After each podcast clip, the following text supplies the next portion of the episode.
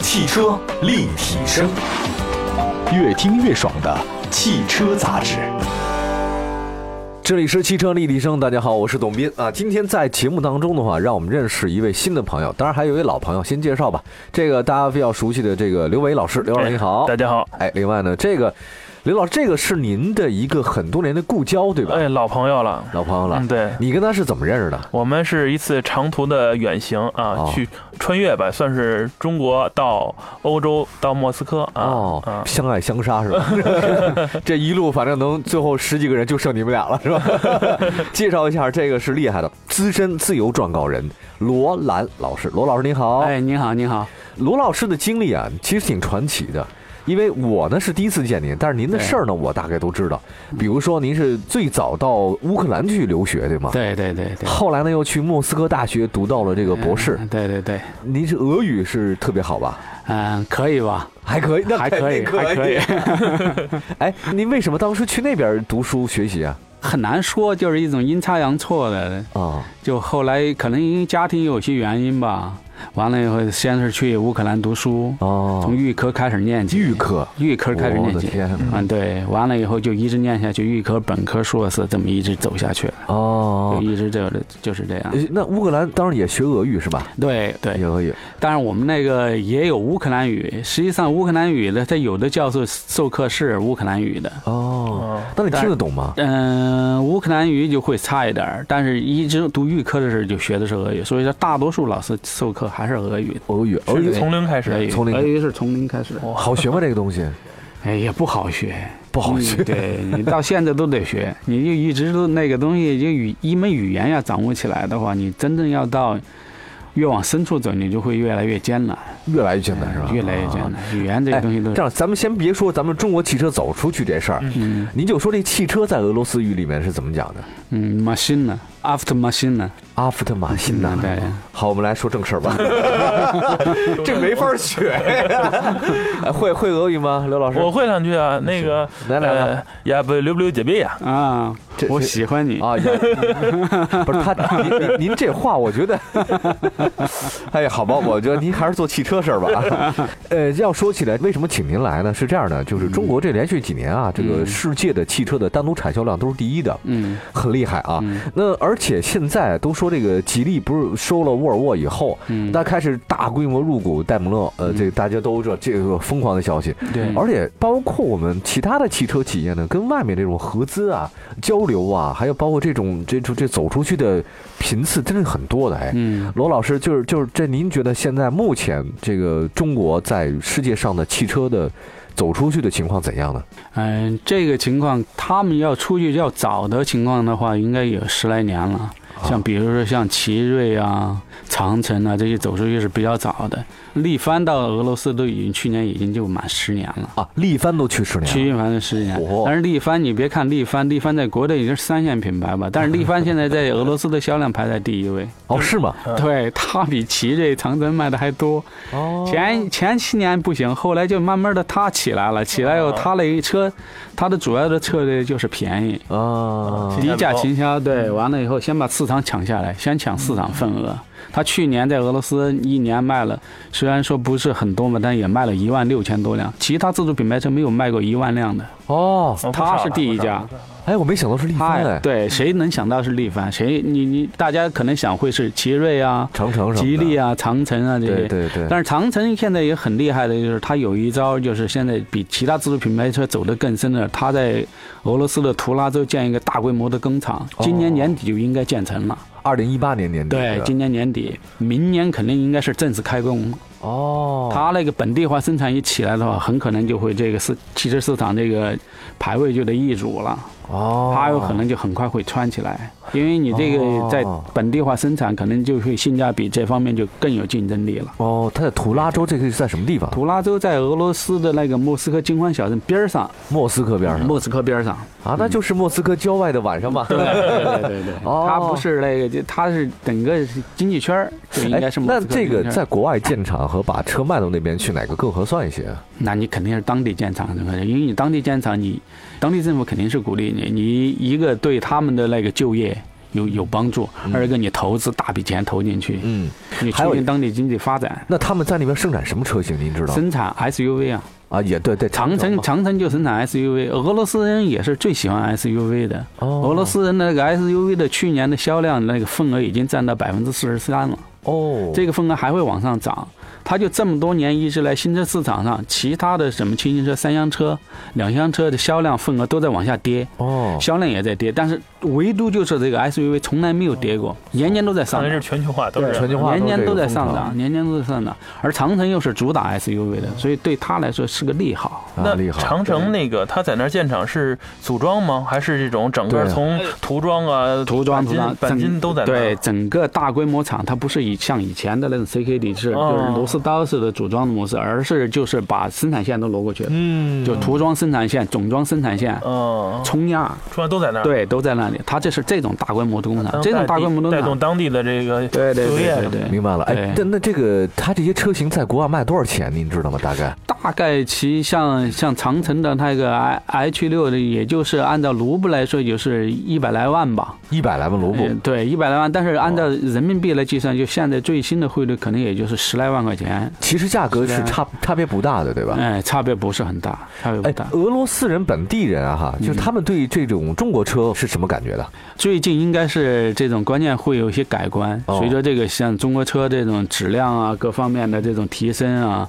嗯，这些年来这种品质啊，无论是外形、造型啊，还是是内在品质啊，各方面都在提升，这是看得见的东西。嗯他的消费者也是懂的，所以说就是说改观是有，但是它还是有些根深蒂固的东西，因为十十来年前那些中国车是不行的。哦，那个它造成的那种误会是很深的，他有那种对他有那种有一种感觉，就是说中国车还没有到他们彻底相信的时候。哦对我我记得当初中国有个品牌在那儿做那个碰撞实验是吧？嗯然后对哦很多负面的，包括媒体碰垮了嚯哎碰垮了，然后当时就讽刺中国车啊，就是当时造成很大的这负面的对舆论。所以这两年是不是会有改观？啊哎，这两年就改了很多了嘛，因为这两年这中国车也明显的这个情况是不一样的，啊，跟前面的以前的品质，你各方面都是不一样的。哎，俄罗斯人当地的这个人呐，他本国的车有很多吗？也本国车拉达很多，本国拉达现在还是市场份额排在第一位的。哎，你说这个当地除了这个，刚才您说拉达是份额第一的啊，对，呃，那那些世界大的品牌的车的品牌，在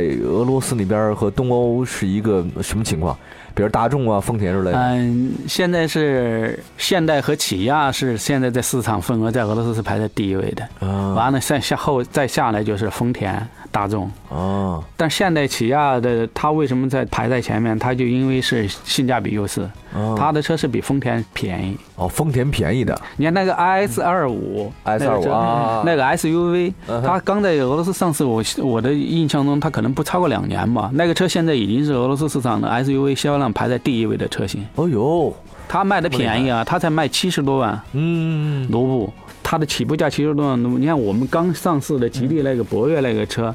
一百多万，一百一百零几万，一百零几万的话，那你比那个车贵了很多了。但它个头要大一点。对，个儿头当然是要大一些。 S 二五应该小一点小，S 三五它小型 SUV 嘛对，小哎，那您这个哎，俄罗斯人他这个消费水平怎么样？在当地人的这个挣的多少钱呢？消费水平也分，也也是阶阶阶层分得很很开的。说说比如说富豪阶层，那个有一个实例，就是最近就是我们的大年三十，它刚上市的那个，嗯、兰博基尼那款啊，第一款那个旗下的 SUV，嗯，那一款车在俄罗斯它还没有上市，就是那个车还没出来的时候，五十辆车的配额到俄罗斯的已经被抢购一空哎了。呦，那就说俄罗斯就是说，今年那些有钱人那都买不到那个车，他排到后明年去了。哦，那普通老百姓呢普通老百姓就像买我这样的普通老百姓， 普通老百姓买拉达的，比如说买二手车的也很多，哦它的二手车的销量是二手车的转售量是超过新车的。哦，这还是跟国际对接轨了，这个啊、日本的那个二手车很多，像德系的二手车也很多。哦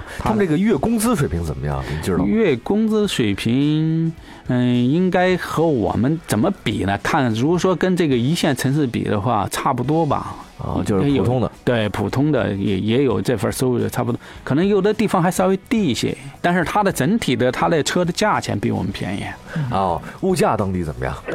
物价这个就不好说哦了，这个又是分阶段的。有时候你比如说在过节啊，啊春节段、新年这新年这段时间可能会高一些，嗯，但是平时的物价还是通常情况下都比我们要贵一些，那比我们要贵一要点，生活的要贵，成本要高一要点。成本要高一点。我记得嗯你我你们说嗯当时去的时候啊，就是当地，因为在哈萨克那边嘛嗯，然后呃也属于独联体的一个嗯嗯呃当时的独联体当时的体嗯然后呢，她当时我们一个女导游哈嗯，她买一手机，嗯就是一个诺基亚手机，那时候 N 九几系列 啊，那时候她打三份工，哦，呃，然后加一块儿又给人做翻译，又做导游，自己还有一份儿大学的讲师的工作，嗯然后合起来也没有一万块钱人民币，然后买一手机将近五千块钱。哎呀，那那是有钱人了。嗯但是那也那也是十年前呃的，十年年前十年前就是现在的话，我我觉得对觉得可能有很大的变化。对嗯对啊现这样在，那个今天好，我们是一个俄罗斯风情画嘛，对吧？ 对然后呃，我们待会儿就仔细了解了解俄罗斯买房的事 儿。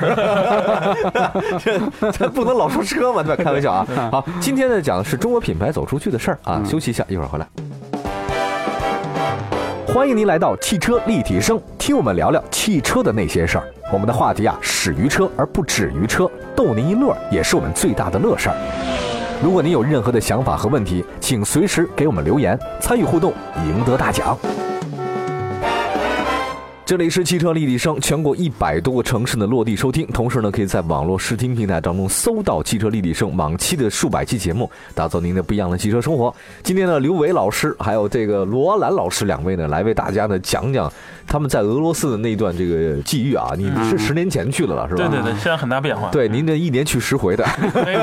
错儿，这个，哎，我就刚才今天咱们话题是中国品牌走出去哈，嗯我当然可能是出于我自己的这个私心，因为我对这个俄罗斯是很感兴趣的，嗯抱歉，问了很多跟汽车没有太大关系的俄罗斯的生活的这个事情啊，嗯咱们就还是回到说这个咱们中国汽车品牌到国外的一个事儿，嗯，您这方面的研究很多，罗拉老师不仅呢是这个呃俄罗斯这个东欧问题专家，嗯哎，同时呢，您这个很早期呢就开始在各大的文章专题当中啊，呃就讲了一些这个中国汽车跟国际品牌的一些故事啊，嗯还有包括这个中间的这个交流。嗯您就说吉利前两天，我记得它其实也有走出去的一个概念。嗯它本身除了这次收购戴姆勒的股份百分之二十以外，嗯最大单一股东，嗯我听说它很久之前，五六年前它就在国外也有这个东欧那边想做事儿，是吧？嗯，那十年了。也十年了，也十年了，他也出去也很多年了，哦嗯不到十年也差不多了吧，估计也。哦，嗯他们是怎么做的？嗯，他们最早也是出去到俄罗斯，是也是靠出口嘛，完了以后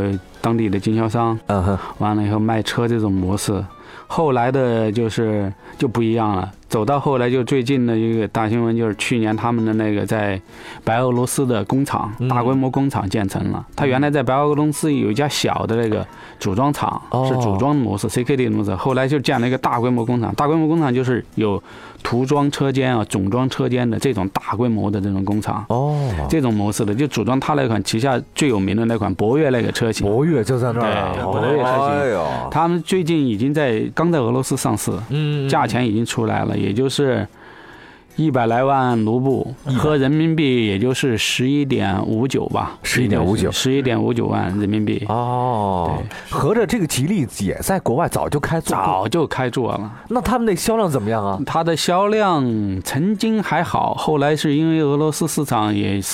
因为经济的问题，它的市场整体市场往下垮的时候，它的销量也就下来了。去年销量下得很很厉害，哦销量下得那很厉他害。为什么在对啊对啊白俄罗斯建厂？不在对对，俄罗建斯厂或者乌克兰其他的可能俄罗斯曾经遇到过阻力吧，嗯因为不单是吉利，曾经其他厂呢在俄罗斯也受到过阻力，因为俄罗斯曾经就是当地政府为了为了就是保护他们本地的那个本土汽车拉拉达品牌车，啊拉达对对，怕受到中国品牌车的挤压，有对政政府保护，对啊，出出台一些政策，就限制中国车进去。完了以后呢，哦吉利跑到白俄罗斯的是因为俄白哈是关税同盟，俄罗哦斯、白俄罗斯、哈萨克斯坦是关税关税同国盟呀。哦所以他的一车样在白俄罗斯生产以后出口到俄罗斯是免税的，哦，它就等于是在白俄俄罗斯生产没什么区别，无哎非就是一个运费但而是已。中白两国之间的税是比较对低它的。中白的关系，可能最近这几年发展的势头显得应该是比俄罗斯还强。为什么？因为中国的那个就是。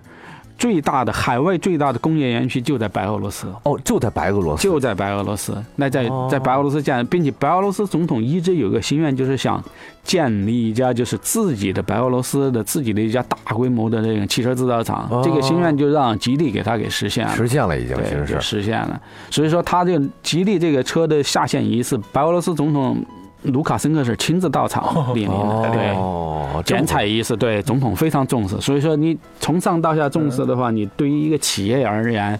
今后在当地的发展那就是显而易见的。我看网上报道，好像他们那个总统阅兵时候都用的中国赠送一辆红旗，红对旗红旗送送给给的红旗的，对送一辆红旗敞篷对让阅兵。哎哎，那这个事儿啊很有意思了。嗯那您看，我我现在脑海中想，吉利在白俄罗斯建厂，嗯，也是在当地生产的，可是对它的销量并没有那么的好。对，那你说这个这个中国的，你说这汽车企业是在啊国外建厂啊好不呢？不不，这个工厂是刚建成，啊，才刚建厂，刚建成的，这个车刚到俄罗斯去上市，博越是刚去的，前两天才公布的售价，哦，应所该以也说是这上礼拜，也上礼拜才刚对公布呢，哦，在刚公布的售价，哦所以说它对未来的这个在当地生产的这未来的走向还不好说。哎，还有一个奇瑞，咱别忘了说嗯，奇瑞我前几年走向世界的这种意愿是极为强烈的呀，嗯它非常强烈，它的对啊应它在国外它应该是布局是最大的一个对厂家，也很早啊，我非记常得大当初那东方之死跟宝马五系放在一展厅 啊里卖，对对对价格也不便宜，也不便宜嗯啊。啊这个怎么样？现在奇瑞情况好吗？呃，奇瑞的情况现在在俄罗斯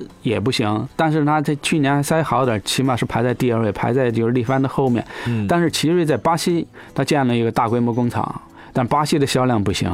现在去年呢，又又传出来消息，它是让当地人又搞合资了。原来它是独资的经营的那家厂，现在是合资项，让当地的经销商有一家大型的经销商跟他合资完了以后做呢。奇瑞应该现在最好的市场应该是在伊朗。对哦伊朗因为那个国家是个封闭市场，那个伊朗只有一个外资品牌，就是法系车在那儿，啊，标致、雪铁龙在那都儿，是这样其他的品牌车在在伊朗已经就撤出去了，也没有。哦所以中国品牌车不单是奇瑞，有很多家品牌车都在那儿就在那儿组装生产，嗯哦在，当地生意干得火。但是伊朗市场的数据是比较少的，对它其实这整体的对呃消化能力没那么强，是这意思吧？嗯，但是它它那个销量不低，按照现阶段的来估算的嗯话，奇瑞在伊朗的销量应该是排在第一位， 应该是伊朗，哦嗯其他的都不行。但是呢，其他的。后面的规划，像奇瑞现在新车型出来嘛，好啊多像新的 SUV 是出来没错，像俄罗斯市场上不好说哎，未来的嗯未来明白都不好哎说。对，咱们中国汽车到国外的话，竞争力是不是因为咱们只是因为咱们便宜吗？还是咱们的质量也不错呢？还是因为就是最近这两年这个品质也在提升嘛，也这在是啊看得见的。嗯嗯因为这个在使用过程中，客户的使用过程中，它还是有个口碑在里边。嗯你近几年买中国品牌车的，呃，有一个比较现实的情况就是，奇瑞那款瑞虎，它那款二手车的那个残值嗯的残值率率都超过丰田系的了。哎呦在俄罗斯，在二手车市场这是很奇特的现象。哦，如果说正经的，如果说一个一个就是比较就是成熟的市场，你在二手车市场，你的那个车的残值率是坚挺好卖，嗯新哼车就那你的新车就肯定是会好卖的，了因解为你口碑在那里了了解现在当地人也认那个车，我觉得是这样的，他卖的最好的就是瑞虎。得看时间，对因为毕竟咱们中国啊走出去，我听您这介绍完之后，我发现了还嗯是时间短。对对，虽然呢，这个咱们已经有这想法，但毕竟啊，他这个这个根植于当地的人的生活的接触的机会不是特别的多。嗯再过几年或者再强大一点儿，然后在当地啊设厂啊、广告啊各方面做起来的话，对对对我觉得肯定会更不一样。会有哎一席之地，哎会有会有会会有一的席之地。咱们呢什么时候去俄罗斯买房的事儿， 我就忘了。哎，也最后说一句吧房子应该，多少钱？摩房子？子是肯定是比国内便宜， 房子是哎这都不用说都了，是那个什么大别墅是吧？那种的对，那建在郊外的别墅那就更便宜了。更便宜了嗯。对你，你因为它也分路段嘛，黄这金样路段也是在市 中心。。罗老师，您您在那边的产业嗯对对对，没有，我们我们没有。好了，再次感谢罗兰老师来到我们节目当中啊，讲了讲这个非常有意思的中国汽车品牌走出去的事情。请大家继续关注本频道的其他更多精彩节目，同时也可以在任何视听平台当中搜“汽车立体声”，能找到我们。